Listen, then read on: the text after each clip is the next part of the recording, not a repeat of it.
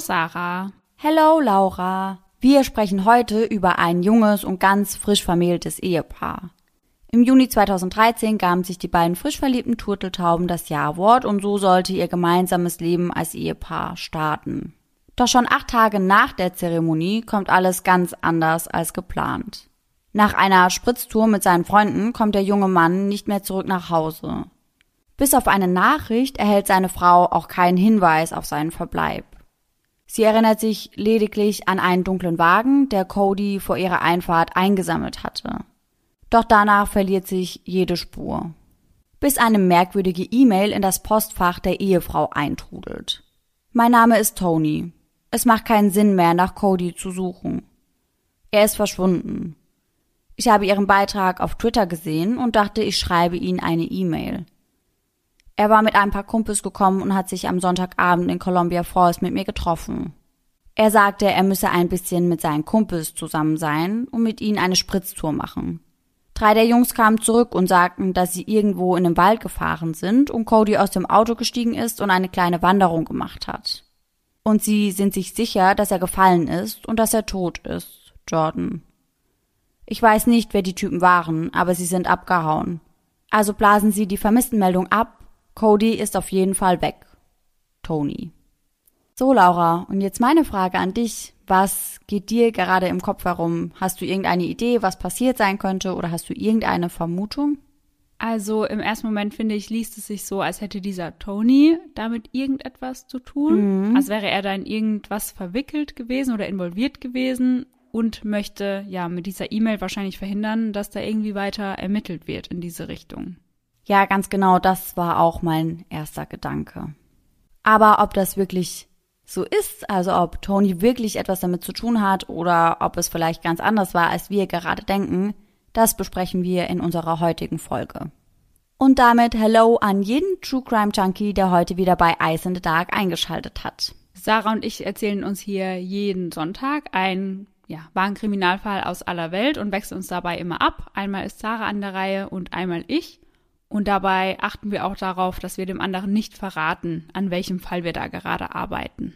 Im Rahmen unserer Recherche konzentrieren wir uns hauptsächlich auf Internetquellen, das heißt, wir lesen verschiedene Artikel, schauen uns Dokumentationen an, Überwachungsvideos, Aufnahmen der Prozesse und der Verurteilungen und im besten Fall besorgen wir uns ein dazugehöriges Buch, falls vorhanden. Und all die daraus gesammelten Informationen packen wir dann eben für euch in unsere jeweilige Folge. Und was Sarah da für Informationen die letzte Zeit zusammengesammelt hat, das hören wir alle jetzt. Die beiden Turteltauben, über die ich zuvor gesprochen habe, die heißen Jordan Graham und Cody Lee Johnson. Die beiden liefen sich das allererste Mal bei Taco Bell über den Weg. Jordan war zu dieser Zeit 22 Jahre alt und Cody 25. Nach der Kirche am Sonntag kehrten die beiden dort ein und sahen sich so zum allerersten Mal. Cody war sofort hin und weg von Jordan, doch ins Gespräch kamen die beiden an diesem Tag noch nicht. Aber das sollte sich schon ganz bald ändern. Denn am 31. Oktober 2011 waren die beiden auf derselben Halloween-Party eingeladen und wurden hier einander vorgestellt. Ihr erstes offizielles Treffen. Aber nicht das letzte. Obwohl die beiden von ihrer Art sehr unterschiedlich waren, verstanden sie sich auf Anhieb gut und das nächste Treffen ließ auch nicht lange auf sich warten. Cody war ein sehr humorvoller, sehr offener, sehr lauter Mensch und Jordan war eher schüchtern und etwas zurückhaltender. Aber manchmal, wie sagt man so schön, Gegensätze ziehen sich an. Ja. Und in diesem Fall war das auch tatsächlich so. Cody war sofort Hals über Kopf in Jordan verliebt und äußerte auch recht schnell den Gedanken, dass es wirklich ernst werden könnte zwischen den beiden. Unter anderem sagte er zu einem Freund, wenn ich jeden Tag mit der Frau aufwachen könnte, die ich liebe, wäre ich überglücklich. Und das waren aber nicht nur leere Worte, sondern Cody meinte es wirklich so. Und schon bald folgten deswegen auch Taten. Er begann, Teile seines Gehalts zurückzulegen, um seiner Jordan schon bald einen Ring kaufen zu können. Im Dezember 2012, also gut ein Jahr nach ihrem ersten offiziellen Kennenlernen, war es dann soweit. Er machte Jordan einen Antrag und sie sagte natürlich ja. So glücklich, wie sie es jetzt war, war sie schon lange nicht mehr. Zumindest sagte Jordan das. Schon am 29. Juni 2013 sollte das Paar dann heiraten. Und Jordan hat sich etwas ganz Besonderes für ihren Cody ausgedacht. Im April flog sie nach Kalifornien, um bei den Aufnahmen eines Songs zu helfen, den sie bei Our Story, Our Song in Auftrag gegeben hatte. Eine Firma von Elizabeth Shea, die Lieder für Hochzeiten, Geburtstage, Jubiläen, eben für besondere Anlässe produzierte. Und Elizabeth verbrachte dafür sehr viel Zeit mit Jordan und ihrem 16-jährigen Bruder Michael, während die beiden in Kalifornien waren. Und ihr fiel schnell auf, dass Jordan, wie ich bereits erwähnt hatte, sehr zurückhaltend und sehr schüchtern war. Über das Treffen sagt sie später. Ich konnte sehen, dass sie Schwierigkeiten hatte, sich zu öffnen. Sie teilt nicht viele Emotionen, fügt aber hinzu, dass sie aufleuchten würde und lächeln würde, wenn sie über die Hochzeit sprach. Prinzipiell ist Schüchternheit ja auch nicht unbedingt etwas Schlechtes, mhm. würde ich jetzt mal so per se sagen. Aber Codys Freunde waren sich deswegen nicht so einig, was Jordan anging. Sie mochten sie irgendwie nicht so gerne und sie waren sich einfach nicht so sicher, ob sie die richtige für Cody sei. Mhm. Unter anderem auch, weil Cody eben so offen und so voller Leben war und ja, Jordan da irgendwie gar nicht so mit dazu passte. Mhm. Codys Freunde schlossen sogar Wetten darüber ab, wie lange es wohl dauern würde, bis das Paar wieder die Scheidung einreichen würde. Oh, das ist aber auch mies. Hm. Aber die Freunde sprachen nicht nur hinter Codys Rücken über ihre Bedenken, sondern sie konfrontierten ihn auch damit. Während eines Restaurantbesuches stellten einige seiner Freunde die Gründe für seine Hochzeit mit seiner Auserwählten in Frage. Also Sie haben gemeint, dass sie nicht verstehen können, warum er Jordan heiraten wollen würde und auch nicht warum so schnell. Aber anscheinend waren sie dabei so deutlich und ja, wahrscheinlich auch wenig empathisch, dass Cody daraufhin dann wütend aus dem Restaurant stürmte und seine Freunde einfach alleine dort sitzen ließ. Ja, kann ich auch irgendwo, ja, bisschen verstehen. Ja, ich auch. Vor allem Cameron Fredrickson war sehr, sehr skeptisch und sagte das auch wiederholt zu Cody. Cameron und Cody kannten sich bereits, seit sie Teenager waren. Sie waren schon immer unzertrennlich gewesen, nicht zuletzt wegen ihrem gemeinsamen Hobby. Schnelle Autos und auch gerne das ein oder andere Rennen. Sie waren beide bei Nomad angestellt und hatten daher auch einen sehr intensiven Kontakt, kann man sagen. Doch auch auf Cameron wollte Cody nicht hören. Cameron sagte später dazu, ich habe ihm geraten, Jordan nicht zu heiraten. Ich hatte Vorbehalte gegen die Beziehung, weil sie nicht gesund zu sein schien. Cody gab alles und er bekam nicht viel zurück. Doch wie gesagt, Cody war sich seiner Sache sehr, sehr sicher und er war unsterblich verliebt in Jordan und ja, war auch einfach davon überzeugt, dass Jordan auch unsterblich in ihn verliebt war. Und letztendlich ist das ja auch das Wichtigste. Ja. Am Samstag, den 29. Juni, heirateten Cody und Jordan also im Woodland Park in Kalispell. Als Jordan zum Altar schritt, sah sie ihre Großmutter Linda Record an. Sie weinte und auch Jordan begann zu weinen. Später beim Empfang stieß dann Jordans Trauzeugin und selbsternannte große Schwester Kimberly Martinez auf das Paar an. Die beste Sache, die möglich war, ist passiert und ich bin glücklich für euch beide. Wie bereits erwähnt, es herrschen sehr, sehr gespaltene Meinungen zu der Beziehung der beiden. Und von dem Abend der Hochzeit gibt es auch natürlich verschiedene Aufnahmen. Und ich habe mir da unter anderem ein sehr umstrittenes Video von den beiden angeschaut bei ihrem Hochzeitstanz. Denn ich habe in ganz, ganz vielen Quellen eben gelesen, dass viele Menschen der Meinung sind, dass der Tanz doch sehr distanziert ist mhm. und nicht unbedingt nach einem frisch verliebten Ehepaar aussah. Ich finde sowas immer sehr schwierig einzuschätzen, wenn man die genannten Personen einfach nicht kennt, ja. weil dann weiß man eben nicht, wie sie miteinander sind. Mhm. Also es gibt ja ganz viele Paare, die sind arg verliebt, ja. aber trotzdem zeigen sie das vielleicht weniger als ja. andere. Aber ihr könnt euch das Video ja einfach mal selbst anschauen. Ich denke, da kann sich jeder seine eigene Meinung mhm. am besten drüber bilden. Die beiden sagten auf jeden Fall, dass sie sehr verliebt waren und sie freuten sich auch auf ihre erste Nacht als Mr. and Mrs. Noch in der gleichen Nacht fuhren die beiden Turteltauben in die Flitterwochen. Flitterwochen aber nur in Anführungszeichen, denn eigentlich handelte es sich dabei nur um eine Nacht. Aber Cody wollte diese Nacht für seine Jordan ganz besonders schön gestalten. Und deswegen ließ er das gebuchte Zimmer von einer der Brautjungfern mit ganz vielen Blumen dekorieren. Oh. Am nächsten Tag ging es dann für die beiden zurück nach Hause. Als Ehepaar. Doch das war eigentlich auch das Einzige, was sich geändert hatte. Ansonsten blieb alles beim Alten. Cody kehrte zur Arbeit bei Nomad zurück und Jordan arbeitete weiterhin als Babysitterin. Sie mochte diesen Job. Freunde und Familie sagten, dass sie sich im Umgang mit Kindern immer sehr wohl fühlte. Doch Jordan fühlte sich anscheinend mit etwas anderem nicht ganz so wohl. Mit ihrer Ehe. Ja, Laura zieht die Augenbrauen hoch, aber du hast richtig gehört. Bereits am Tag nach der Hochzeit begann Jordan zu zweifeln. Und ein Chatverlauf vom 30. Juni, Start 22.31 Uhr, verdeutlicht dies. Hier schreibt Jordan mit ihrer Trauzeugin Kimberly folgendes.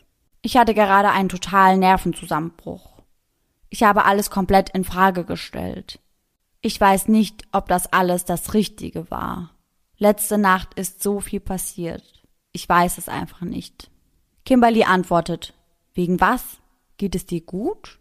John schreibt daraufhin, dass sie Zweifel hatte, Cody zu heiraten und dass sie besonders besorgt darüber war, mit ihm intim zu werden.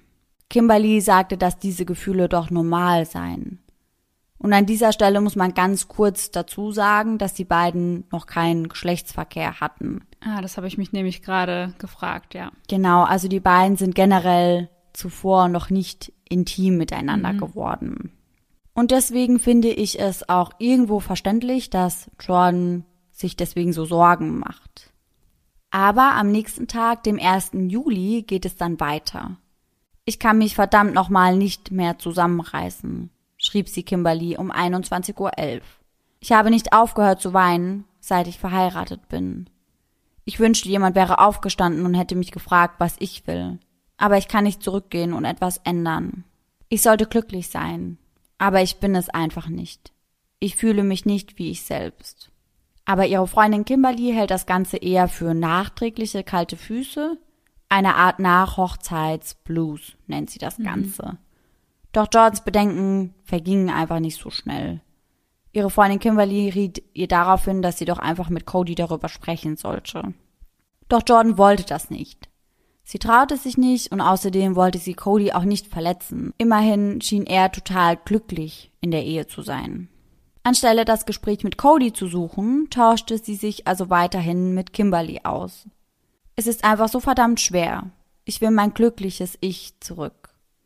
Aber ich bin ein Verlierer, der nicht den Mund aufmachen und sagen kann, was ich fühle. Eine Woche nach der Hochzeit, am 7. Juli, gehen Cody und Jordan dennoch gemeinsam zum Morgengottesdienst. Dort sind sie so gut wie jeden Sonntag in der Faith Baptist Church. Jordan hat noch immer nicht mit ihrem frisch angetrauten Ehemann gesprochen. Nach dem Gottesdienst unterhalten sich Johns Stiefvater Steve Rutledge und Cody noch miteinander. Er fragt ihn in diesem Gespräch, ob das Paar geplant hatte, mit den Kajaks rauszufahren. Anscheinend hatten die beiden das wohl am 4. Juli auch so gemacht und deswegen fragte er das wohl. Aber Cody sagte, dass Jordan eine Überraschung für ihn geplant hatte. Er wüsste bisher also von nichts. Er schien sich aber anscheinend sehr darauf zu freuen, denn er hat auch mit seinen Freunden über diese Überraschung gesprochen. Zwei seiner Freunde, Brad Blastell und Eddie Colin, hatten nämlich ebenfalls von Jordans bevorstehender Überraschung gehört. Verschiedene Quellen lassen vermuten, dass Cody wohl dachte, dass es sich bei dieser Überraschung um ihr erstes Mal handeln würde. Cody empfand die Beziehung mit Jordan also komplett anders als sie. Denn Jordan beschwert sich noch immer bei ihrer Freundin Kimberly. Und so langsam gehen diese Verläufe in eine, ja, ich würde mal sagen, merkwürdige Richtung. Zunächst spricht Jordan immer wieder über ihre Depression und ihre Probleme in ihrer neuen Ehe.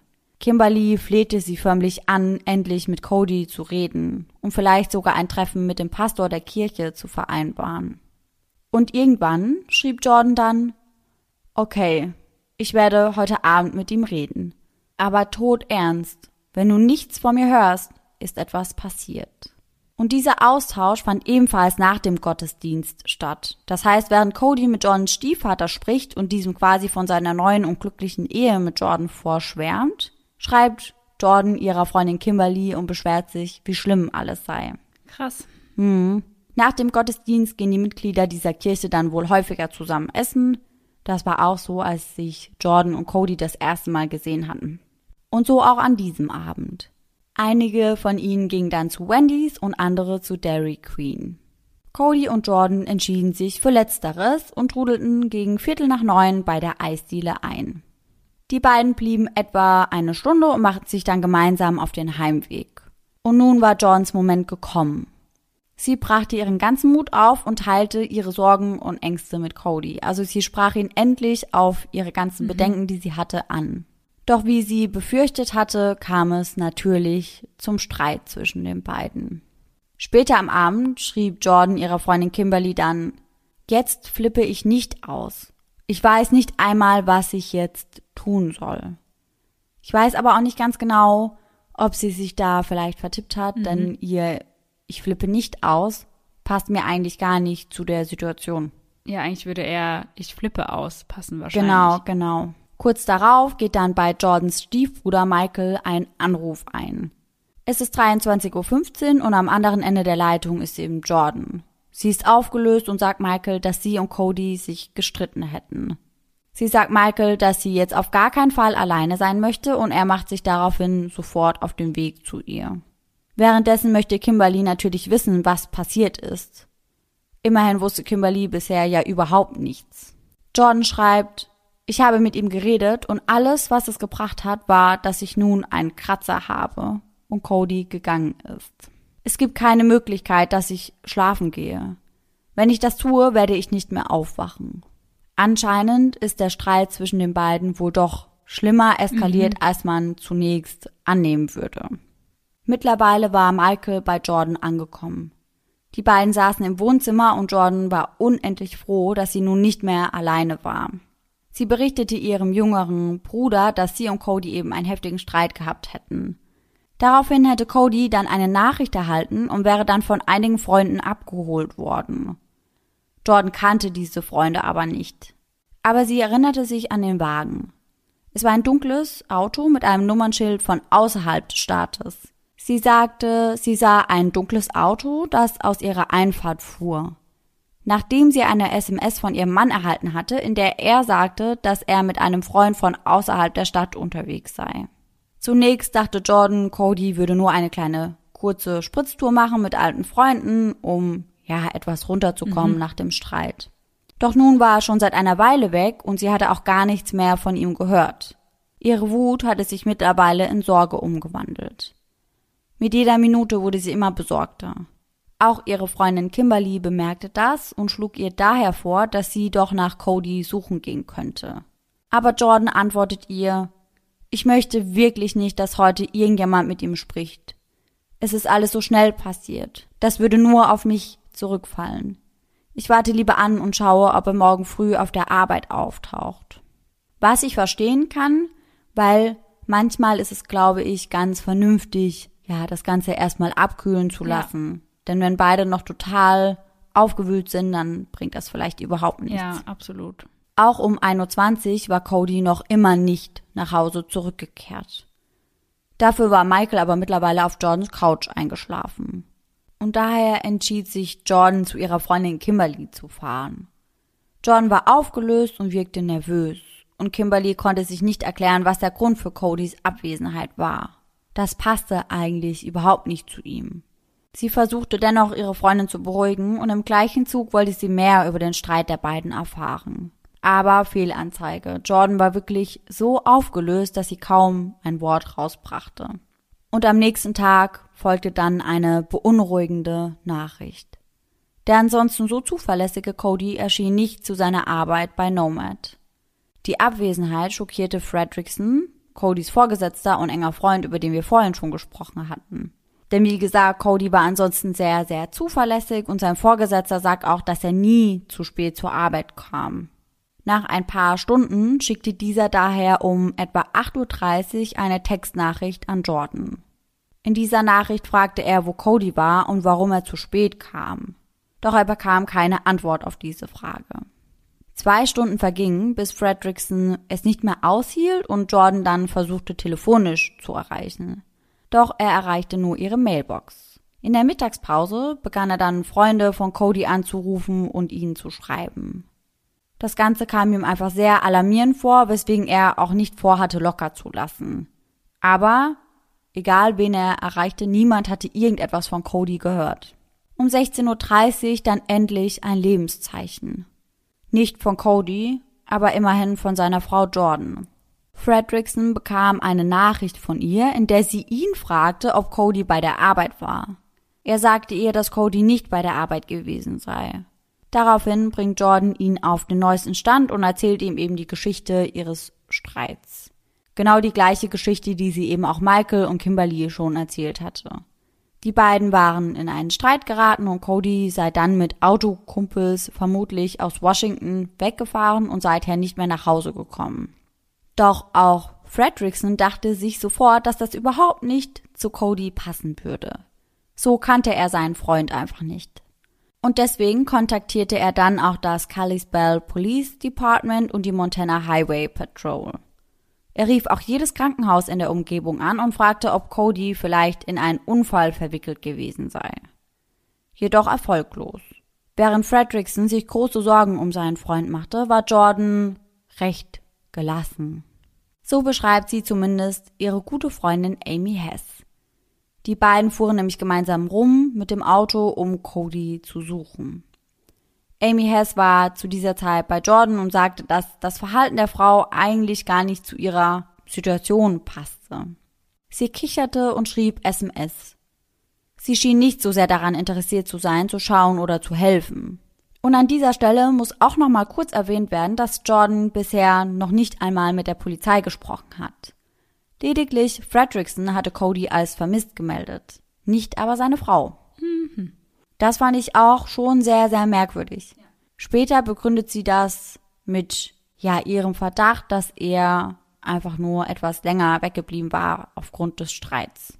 Doch die Polizei meldet sich noch während Jordan im Auto von Amy saß bei ihr und forderte sie auf, für eine Befragung auf die Polizeistation zu kommen. Als Jordan gegen 19 Uhr auf dem Präsidium eintrifft, wird sie umgehend in den Befragungsraum gebracht. Und die Frage, die die Ermittler am meisten unter den Fingernägeln brennt, wird gestellt. Wann haben sie Cody eigentlich zuletzt gesehen? Und Jordan beginnt zu erzählen. Sie erzählt dem Ermittler, dass Cody gegangen sei, als sie gerade unterwegs war. Sie war gerade unterwegs, um ihr Handy-Ladegerät aus dem Haus abzuholen, in dem sie zuvor als Babysitter gearbeitet hatte. Sie hatte ihr Ladekabel dort vergessen und wäre deswegen dann noch einmal schnell los. Weiter sagt sie zu dem Ermittler, immer wenn Codys Freunde in der Stadt waren, nimmt er sie gerne mit zum Glacier National Park, zum Hungry Horse Dam, nach Plains oder manchmal nach Libby. Das sind alle Sehenswürdigkeiten der Natur. Der Ermittler war jedoch aus einem ganz anderen Grund sofort stutzig. Natürlich hatte er sich nämlich auch mit Freunden und Bekannten von Cody unterhalten darunter auch Freunde, die bereits eine andere Version der Geschehnisse preisgegeben hatten. Eine andere Version von Jordan. Denn dieses Mal sagt sie ja, dass sie unterwegs war, um ihr Ladekabel zu holen, aber beim letzten Mal spielte das Ladekabel überhaupt gar keine Rolle. Zumindest nicht, als sie eben mit Michael, mit Kimberly oder mit Fredrickson sprach. Mit dem Kommentar, ich bemerke einige Ungereimtheiten in dem, was sie mir erzählen, ich mache das schon lange und ich kann Dinge über Leute aufschnappen. Ich habe das Gefühl, dass sie nicht ehrlich zu mir sind, entlässt der Ermittler Jordan jedoch zunächst. Er war sich recht sicher, dass Jordan irgendetwas mit dem Verschwinden von Cody zu tun haben musste. Doch schon am nächsten Tag, am 10. Juli, rückte jemand anderes in den Mittelpunkt der Ermittlungen. Denn ein gewisser Tony kontaktierte Jordan via Mail. Ah, da sind wir jetzt. Mhm. Von dem E-Mail-Konto carmentony607 at gmail.com schickte er ihr die Mail, die ich euch ganz am Anfang mhm. vorgelesen habe. Also dieses Ganze, mein Name ist Tony, es macht keinen Sinn mehr nach Cody zu suchen, er ist tot, etc. Ja, ich ahne langsam etwas, aber ich bin gespannt, ja, was du jetzt weiter erzählst. Mhm. Jordan und ihre Mutter kontaktierten daraufhin dann natürlich umgehend die Ermittler und machten sich auf den Weg zum Polizeipräsidium. Als sie dort ankam, trafen sie auf Detective Corey Clark, der sie dann in einen der Befragungsräume brachte. Jordan reichte Clark ihr Telefon und zeigte ihm die besorgniserregende E-Mail, die sie bekommen hatte. Clark liest sich diese E-Mail durch und ja, lässt das Ganze erstmal kurz sacken und fragt Jordan daraufhin, ob sie einen Tony kennen würde. Doch Jordan verneinte dies. Später kann dann übrigens auch wirklich ein Tony ausfindig gemacht werden, aber der hat rein gar nichts mit dem Verschwinden von Cody okay. zu tun. Das kann ich euch jetzt direkt schon mal verraten. Während der Befragung sitzt Jordan seelenruhig auf dem kalten Metallstuhl. Sie zeigt keine Emotionen. Auch Clark bemerkt das und das lässt ihn ja etwas skeptisch werden. Er spricht sie darauf an und fragt sie, warum sie so ruhig sei. Sie zeige einfach nicht gerne Emotionen vor anderen Menschen. Und ihre Mutter stellt sich dann schützend vor sie und sagt, dass ihre Tochter vorhin sehr hysterisch gewesen sei. Clark kommt so aber nicht weiter. Er verlässt den Raum für einige Minuten und prompt sagt Jordan zusammen. Sie will nur noch nach Hause, schlurzt sie. Um die Mittagszeit herum betrat Detective Melissa Smith dann den Befragungsraum. Sie hatte sich mit Clark über die Ungereimtheiten in Johns Geschichte unterhalten und wollte sich ein eigenes Bild davon machen. Unmittelbar nachdem sie den Raum betreten hatte, schob sie Jordan ein Blatt Papier rüber. Smith erklärte ihr im gleichen Atemzug, dass Jordan nicht verhaftet sei, aber dass sie das Recht habe zu schweigen und dass alles, was sie sage, vor Gericht gegen sie verwendet werden könnte. Spätestens, wenn man diese Belehrung hört, dann weiß man, dass man nicht mehr als reiner Zeuge ja. bei der Polizei ist. Mhm. Jordan zögerte nicht lange und unterschrieb den Zettel. Sie hatte nichts zu verbergen, weswegen sie weiterhin mit der Ermittlerin sprach. Jordan erzählte der Polizei eine Version der gleichen Geschichte, die sie jedem erzählt hatte. Jordan erzählte der Polizei eine Version der gleichen Geschichte, die sie jedem erzählt hatte. Also, dass Cody mit Freunden weggefahren sei. Es gab allerdings keinerlei Beweise dafür. Es gab keinen einzigen Hinweis darauf, dass sich das alles so abgespielt hat, wie Jordan es erzählte. Und daher fragte die Ermittlerin Jordan dann nach einem möglichen Beweis, welchen Jordan selbst mit ins Spiel gebracht hatte. Die SMS, die ihr Cody am Abend seines Verschwindens gesendet haben soll.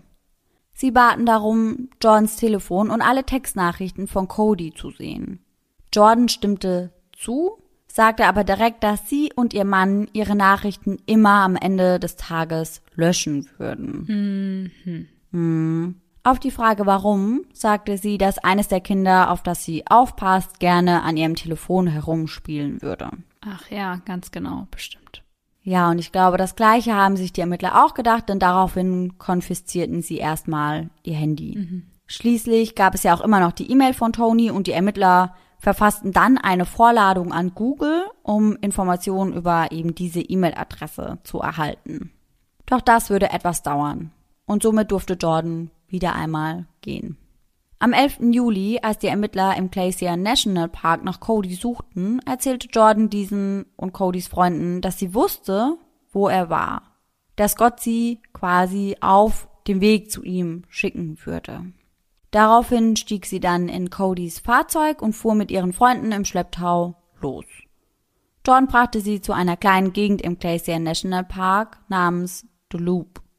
Das ist ein schmaler Pfad über einer Schlucht mit einem Abgrund von etwa 60 Metern. Oh, wow, okay. In einigen Quellen heißt es allerdings auch, dass der Abgrund über 90 Meter mhm. tief sei, aber in den meisten habe ich etwas von 200 Fuß gelesen und das sind umgerechnet 60 mhm. Meter. Es war allerdings schon sehr spät und sehr dunkel, aber Jordan stieg trotzdem aus dem Auto aus und ja, lief über den Parkplatz und wollte dann hinunter zum Abgrund gehen. Aber ihr Stiefbruder meinte dann auch zu ihr, dass es einfach zu dunkel und zu gefährlich sei. Also entschieden sie sich am darauffolgenden Nachmittag erneut zum Glacier National Park zurückzukommen. Auf dem Weg dorthin hielten sie mehrfach an, um Vermisstenposter von Cody aufzuhängen. Und an diesem Nachmittag gingen sie dann eben zurück zum Loop und Jordan kehrte auch zu der gleichen Stelle an dem Abgrund zurück, an dem sie auch am Abend zuvor stand. Zu exakt der gleichen Stelle. Sie kletterte ein kleines Stückchen hinunter und um den Fuß einer kleinen Wand herum und schaute dann in die tiefe Schlucht hinunter. Sie kletterte so über den Hang, dass sich die Anwesenden wohl dachten, dass sie das nicht zum ersten Mal gemacht hat. Ihre Familie und Freunde wollten außerdem wissen, warum sie sich so sehr für diese Stelle interessierte. Jordan antwortete immer wieder, ich habe einfach ein Gefühl. Nach ein paar Minuten, in denen sie aus verschiedenen Blickwinkeln schaute, blieb Jordan stehen und sagte, sie hätte etwas entdeckt. Ihr Bruder Michael schloss sich ihr an und schaute ebenfalls in die Schlucht. Fast 60 Meter tiefer lag etwas, was aussah wie ein Körper.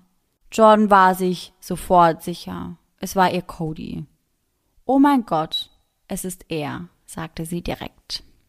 Während Jordan recht gefasst zu sein schien, brach Michael weinend zusammen.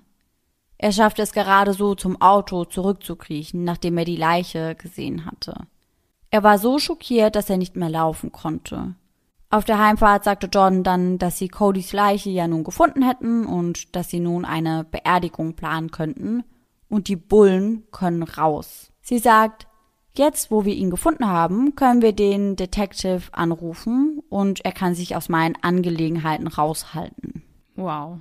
Hm. Ein paar Minuten später betraten sie dann den Gemischtwarenladen am Lake McDonald und sprachen dort mit Donna Adams, der Leiterin des Standorts. Adams rief daraufhin dann die Parkleitung an und berichtete, dass eine Leiche entdeckt worden war. Sie sagt später, dass Jordan erstaunlich ruhig war. Um 20.30 Uhr erhielt der Parkranger Steve Powers dann einen Anruf von der Zentrale. Er solle zum Lake McDonald fahren, um sich dort mit Jordan zu treffen. Als er dort ankam, sprach er ein paar Minuten mit ihr und ließ sie dann eine Aussage ausfüllen.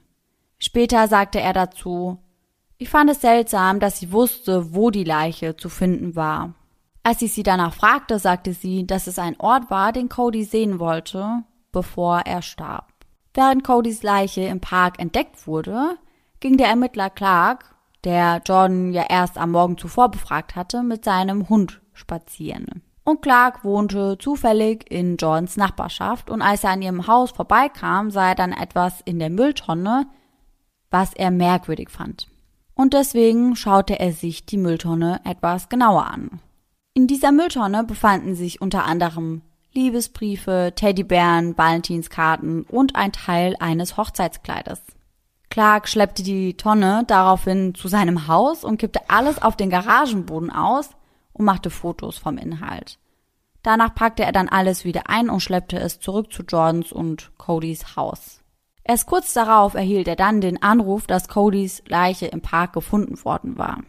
Das heißt ja auch, dass Jordan die ganzen Erinnerungen an Cody schon weggeschmissen hatte, bevor sie überhaupt wusste, dass er tot war. Und es ist ja schon komisch, weil ich meine, wenn sie es danach weggeschmissen hätte, mhm. einfach weil sie damit nicht umgehen kann, das einfach um sich zu haben, ja. finde ich, kann man noch verstehen. Aber ja, da reagiert vorher, einfach jeder anders. Ja. Aber vorher mhm. finde ich auch sehr verdächtig. Ja. Der Ermittler machte sich daraufhin dann natürlich umgehend auf zum Nationalpark. Als er dort eintraf, waren Jordan und ihre Freunde gerade auf dem Weg zurück nach Hause. Immerhin waren sie schon ein paar Stunden dort gewesen und haben dort mit den Parkangestellten gesprochen. Doch die Bergung von Codys Leiche war schwerer, als man annehmen würde. Am nächsten Morgen, dem 12. Juli, wanderten Mitglieder des Kalispell Police Department, des Flathead County Sheriff's Office und des FBI nach umfangreichen Vorbereitungen in die Schlucht hinunter zu Codys Leiche. Flussabwärts fanden sie dann einen seiner Schuhe im Wasser liegen und ein Stück schwarzen Stoff von dem die Staatsanwälte später spekulierten, dass das eine Augenbinde sein könnte. Mhm. Oder dass es eben als Augenbinde benutzt worden sein könnte. Kurz darauf bestätigte sich der grausame Verdacht. Einer der Beamten fand eine Brieftasche und identifizierte die Leiche eindeutig als Cody Lee Johnson. Codys schlimm zugerichteter Körper lag in 60 Metern Tiefe mit dem Gesicht nach unten in einer Wasserlache. Er hatte eine 20 Zentimeter lange Fraktur, die sich über seine Stirn zog. Und er trug keinen Ehering mehr. Nachdem Fotos gemacht wurden und die Ermittler den Tatort aufgenommen hatten, wurde Codys Leiche per Luftbrücke aus der Schlucht geborgen. Schon ein paar Tage später konnte seine Beerdigung und die anschließende Trauerfeier stattfinden. Und auch hier fiel Jordan wieder durch ihr, sagen wir, unpassendes Benehmen auf. Während der Gedenkfeier und dem anschließenden Leichenschmaus war Jordan überwiegend mit ihrem Smartphone beschäftigt. Sie trauerte gar nicht wirklich. Aufgrund der verdächtigen Umstände, die Codys Tod umgaben, leitete das FBI dann eine umfassende Untersuchung ein.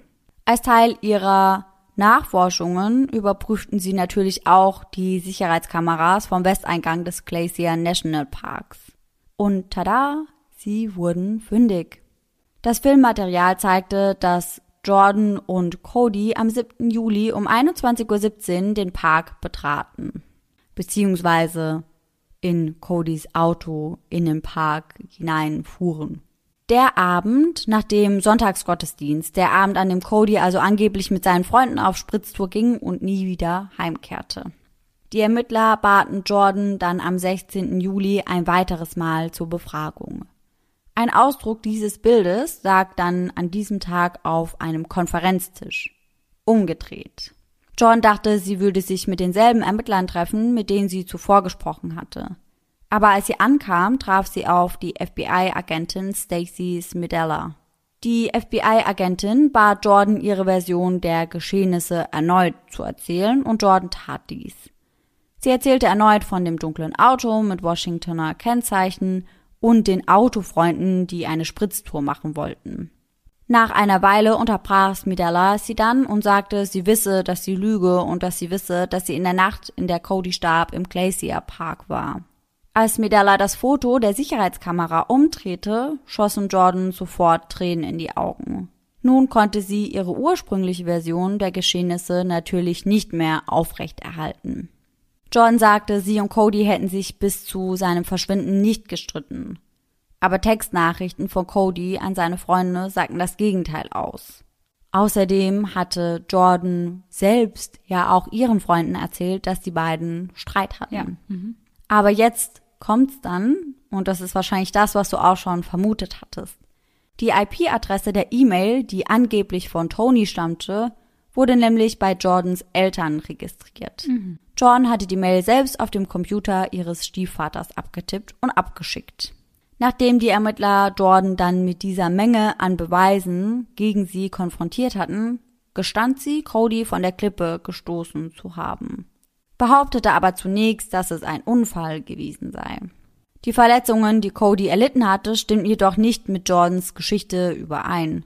Cody war kopfüber gefallen. Er hatte Verletzungen an den Armen und am Kopf bzw. an der Stirn. Außerdem befand sich neben seinem Körper ja immer noch dieses Stück Stoff, das wie eine Augenbinde aussah. Ah, stimmt. Die Ermittler glaubten ihr die Geschichte des tragischen Unfalls also nicht. Und wenn es doch so war, warum hat sie dann gelogen? Jordan sagte, dass sie sich nicht getraut hätte, etwas zu sagen, weil sie dachte, dass niemand ihr die Geschichte abkaufen würde. Und damit lag sie auch richtig. Denn die Ermittler vermuteten, dass Jordan Cody gesagt hätte, sie habe eine Überraschung für ihn. Sie lockte ihn in die Gegend, verband ihm die Augen, sagte ihm, er solle sich umdrehen und schubste ihn dann über den Rand der Klippe. Sie behaupteten, der Mord sei von Anfang an absichtlich und geplant gewesen. Und das würde ja auch passen. Ihr erinnert euch sicherlich noch an die Überraschung, von der Cody auch jedem erzählt hatte. Mhm. Jordan wurde daraufhin verhaftet und wegen Mordes ersten Grades und einer falschen Aussage gegenüber der Behörden angeklagt. Doch Jordan bekannte sich zunächst für nicht schuldig. Sie schilderte die Geschehnisse nun wie folgt. Sie habe sich schon länger Gedanken über ihre Ehe gemacht, und als sie und Cody dann an dem Abend eine Wanderung im Glacier Park machten, sprach sie genau das endlich an. Doch Cody reagierte nicht gut darauf und es kam zum Streit zwischen den beiden. Cody hätte sie im Laufe der Auseinandersetzung dann an ihrem Arm gepackt. Wortwörtlich hieß es, er wollte meinen Arm um meine Jacke packen, und ich sagte nein. Ich sagte, dass ich das dieses Mal nicht zulassen werde. Ich werde mich verteidigen. Also habe ich losgelassen und geschubst, und er ist gefallen. Und dann bin ich abgehauen und nach Hause gegangen. Sie beschrieb diesen Moment als einen Moment des völligen Schocks und der Panik. Sie habe keine andere Erklärung dafür. In diesem Moment hätte sie vergessen, wo die beiden waren. Sie hätte nicht darüber nachgedacht. Lass mich los, hätte sie noch gesagt. Und dann hätte sie ihm eine Hand auf die Schulter und die zweite auf den Rücken gelegt und gedrückt. Sie versuchte nicht zu schauen, ob Cody noch lebte. Und sie erzählte auch niemandem davon. Da sie Codys Autoschlüssel an sich genommen hatte, konnte sie danach auch ganz einfach zu seinem Auto laufen und wieder nach Hause fahren. Ob das vorab geplant war oder nicht, das kann man natürlich nicht sagen. Als Graham den Glacier Park verließ, hatte sie auch wieder Mobilfunk empfangen. Das hat man dort im Nationalpark nämlich in den meisten Fällen nicht. Dann schickte sie ihre Textnachricht an ihre Freundin Kimberly. Und als sie sich Columbia Falls näherte, rief sie gegen 23.15 Uhr ihren Bruder Michael an und sagte ihm, dass sie und Johnson in einen Streit geraten seien. Während Jordan recht alarmierende und besorgte Nachrichten mit einigen Freunden austauschte, sahen andere Nachrichten ganz anders aus.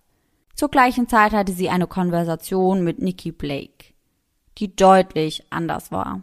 Blake war eine 17-jährige Schülerin der Glacier High School und Mitglied der Faith Baptist Church, also die Kirche, in der auch Cody und Jordan waren. Und Nikki Blake schrieb Jordan eben, dass eine Veranstaltung in der Kirche verschoben wurde und danach ging es in ihrem Gespräch um verschiedene Tanzschritte. Um 23.05 Uhr, also nur zehn Minuten bevor sie ihrem Bruder Michael schreibt, schickt sie Nikki Blake eine Nachricht. Du solltest besser an diesen süßen Moves arbeiten, obwohl du schon ziemlich erstaunlich bist. Blake sagt dann, dass ihre Tanzfilme bereits überragend seien. Und Jordan antwortet dann, wow, wow, too far, homie. Wir würden es auf der Tanzfläche killen. Und das hört sich für mich überhaupt nicht an wie eine Frau, die gerade in einem Streit ihren Ehemann von einer Klippe geschubst hat. Ja, weil wenn es ein Unfall war, dann bist du doch erstmal komplett aufgelöst. Also mhm. dann weißt du doch erstmal gar nicht, wohin mit dir und was du jetzt machen sollst mhm. und wie du dich verhalten sollst und ja. Ja, eben. Also für mich hat das auch gar nicht zusammengepasst und das war auch nicht die einzige Konversation in diese Richtung. Mhm. Eine Erklärung für ihre Tat konnte Jordan jedoch auch nicht wirklich liefern. Sie sagt, sie frage sich jeden Tag, warum sie keine andere Entscheidung gefällt hat. Sie hat keine Antworten dafür. Jordan sagt später dann auch, dass sie befürchtete, ihre sexuellen Verpflichtungen innerhalb der Ehe erfüllen zu müssen. Sie sagte, sie fühle sich körperlich krank bei dem Gedanken, ihre Ehe zu vollenden. Aber Cody wollte, dass sie sich auf alle möglichen sexuellen Handlungen einlässt, mit denen sie sich aber unwohl gefühlt hat. John sagte, dass Cody wollte, dass sie ihn glücklich machte, aber dass es ihm egal war, ob sie dabei unglücklich war. Im Oktober plädierte Jordan dann auf nicht schuldig in den Anklagepunkten. Und die Anklagepunkte umfassten auch ihre Falschaussage gegenüber den Behörden. Und ich frage mich, wie sie da auf nicht schuldig plädieren mhm. kann. Denn das ist ja ein Fakt. Ein Verhandlungstermin wurde dann für den 9. Dezember angesetzt und an diesem Tag betrat Jordan mit ihren Anwälten Andy Nelson und Michael Donahoe das Gericht. In den nächsten zweieinhalb Tagen präsentierte die Staatsanwaltschaft Beweise dafür, dass Jordan ihren neuen Ehemann absichtlich ermordet hatte. Mehr als 30 Zeugen traten in den Zeugenstand, einschließlich Codys Mutter. Als sie sich an den Hochzeitstag ihres Sohnes zurückerinnert, bricht sie zusammen. Er sagte, es sei der beste Tag seines Lebens und dass er eine eigene Familie gründen würde. Sie fängt an zu weinen und sagt, ich wollte immer eine Großmutter sein. Brad Blasdell, ein enger Freund von Cody, über den wir vorhin auch schon mal kurz gesprochen haben, sagte, dass Cody total fanat in Jordan war. Aber es schien sehr einseitig zu sein. Und ein anderer Freund, Cameron Fredrickson, den wir auch bereits kennen, sagte aus, dass er nie dachte, dass die Ehe funktionieren würde. Als Cody vermisst wurde, brach ich tatsächlich in ihr Haus ein, weil diese ganze Geschichte nicht zu Cody passte. Ich hatte das Gefühl, dass Jordan etwas mit Codys Verschwinden zu tun hatte. Fredrickson brach also wirklich in das Haus ein und hat dort nach Beweisen gesucht, um Jordan zu belasten nach irgendwelchen blutigen Lappen, Waffen oder nach einer Leiche. Er habe aber nichts gefunden. Am 12. Dezember übergab die Staatsanwaltschaft dann das Wort an die Verteidigung. Ihre Masche? Sie versuchten ein Bild von Jordan als eine kindliche Person zu zeichnen, die noch gar nicht bereit war für die Verantwortung einer Ehe und sich damit einfach überfordert sah und deswegen so handelte. Die Anwälte der Verteidigung sagten, dass das, was in der Nacht des 7. Julis geschah, ein tragischer Unfall war und dass Jordan über Codys Tod gelogen hat, weil sie dachte, niemand würde ihr glauben. Nach einigen Stunden der Zeugenaussagen legte die Verteidigung ihren Fall zur Seite und das Gericht machte eine einstündige Pause vor den Schlussplädoyers. Aber kurz nach 12.15 Uhr am gleichen Tag schockierte Jordan dann das Gericht, indem sie sich tatsächlich des Mordes zweiten Grades für schuldig bekannte. Auch der Richter war sichtlich überrascht über diese Wendung und fragte dann, glauben Sie, Sie verstehen, was Sie hier tun? In den nächsten 15 Minuten werden Sie vielleicht für den Rest Ihres Lebens ins Gefängnis gehen. Der Richter bat Jordan, ihm noch einmal zu erzählen, was in der Nacht des 7. Juli wirklich geschah. Als sie ihre Geschichte erzählte, war der Gerichtssaal komplett still. Johns Mutter weinte leise. Johns Stimme überschlug sich, als sie ihr Plädoyer formell änderte. Schuldig, sagte sie daraufhin. Schuldig.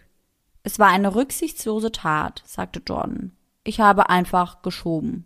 Offiziell heißt es, nachdem sie mehrere falsche Aussagen gegenüber den Strafverfolgungsbehörden gemacht und die Ermittlungen durch falsche Informationen behindert hatte, gab Jordan Graham schließlich zu, Cody Johnson von hinten mit beiden Händen geschubst zu haben. Jordan reichte kurz darauf aber einen Antrag ein, um ihr Schuldbekenntnis zurückzuziehen. Mit dem Argument, dass die Staatsanwälte das Bekenntnis in böser Absicht ausgehandelt hätten. Sie hätten den Richter nämlich in Richtung einer härteren Strafe drängen wollen. Und hätten ihr dann gesagt, dass sie eine Mordanklage ersten Grades fallen lassen würden und deswegen bekannte sie sich dann schuldig des Mordes zweiten Grades. Vereinfacht gesagt, sie ging eben einen Deal ein. Die Staatsanwaltschaft wies diese Behauptungen aber zurück und argumentierte, dass Jordan versucht hätte, die Verurteilung einfach nur zu verzögern. Der US-Bezirksrichter Donald Molloy lehnte Jordans Antrag auch ab. Sie durfte ihr Schuldbekenntnis bei der Anhörung nicht zurückziehen. Anscheinend hätte sie dafür dann 50 Jahre bekommen können, aber der Richter hat wohl den Deal, der da ja so ein bisschen hintenrum abgemacht mhm. wurde, berücksichtigt und deswegen wurde sie dann zu 365 Monaten Gefängnis verurteilt. Das sind gut 30 Jahre und auch genau das, was sie in ihrem Deal eigentlich ursprünglich aushandeln wollte. Okay. Das bedeutet, dass Jordan prinzipiell mit Mitte 50 wieder freikommen könnte. Und ja, da hat sie ja noch einige Jahre vor sich. Mhm, auf jeden Fall. Ja, wahrscheinlich.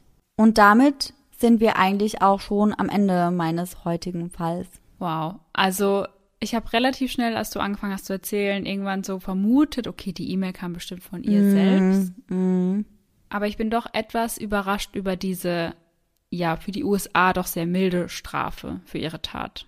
Ja, ich finde die Strafe auch sehr mild, muss ich sagen, weil ich finde, man muss eben auch die Behinderung der Ermittlungen berücksichtigen. Mhm. Also sie hat die Ermittler ja ganz oft auf falsche Fährten ja. gelotst und ja, ich finde, das hätte da eigentlich mit einfließen müssen. Ja, auf jeden Fall. Es ist aber natürlich, und das habe ich in ganz, ganz vielen Quellen gelesen und das ist auch total nachvollziehbar, schwierig, Jordan überhaupt wegen Mordes mhm. zu verurteilen.